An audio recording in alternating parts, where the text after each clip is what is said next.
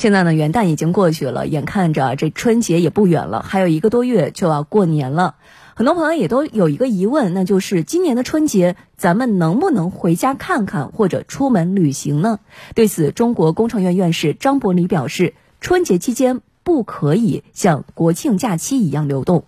你看国庆节，我们国家几亿人口在流动，都没有事儿，大家可能就说啊，你看这次春节还可以，不行。因为季节不一样了，这个寒冷的季节呀，非常适合病毒的生存。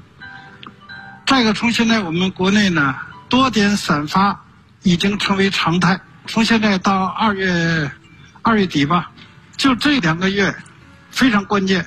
如果把这两个月挺过去以后，到了春暖花开的时候，加上普遍接种疫苗，这个疫情应该说基本就形势就会大好转，或者说我们基本可以说。决定性胜利就来了，即使现在多点散发，它也不会再酿成一个大规模的扩散，不会的。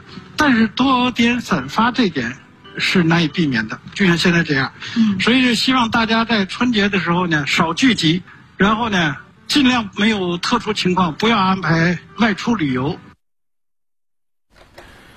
此外呢，国家卫健委近日也指出，鼓励企业员工在工作地休假。各地政府要做好留在工作地的职工春节期间保障工作，为春节期间加班的职工依法支付加班工资和调休。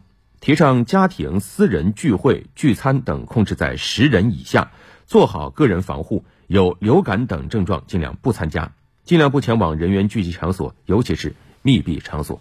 总之，还是那句话：戴口罩、勤洗手、不聚集。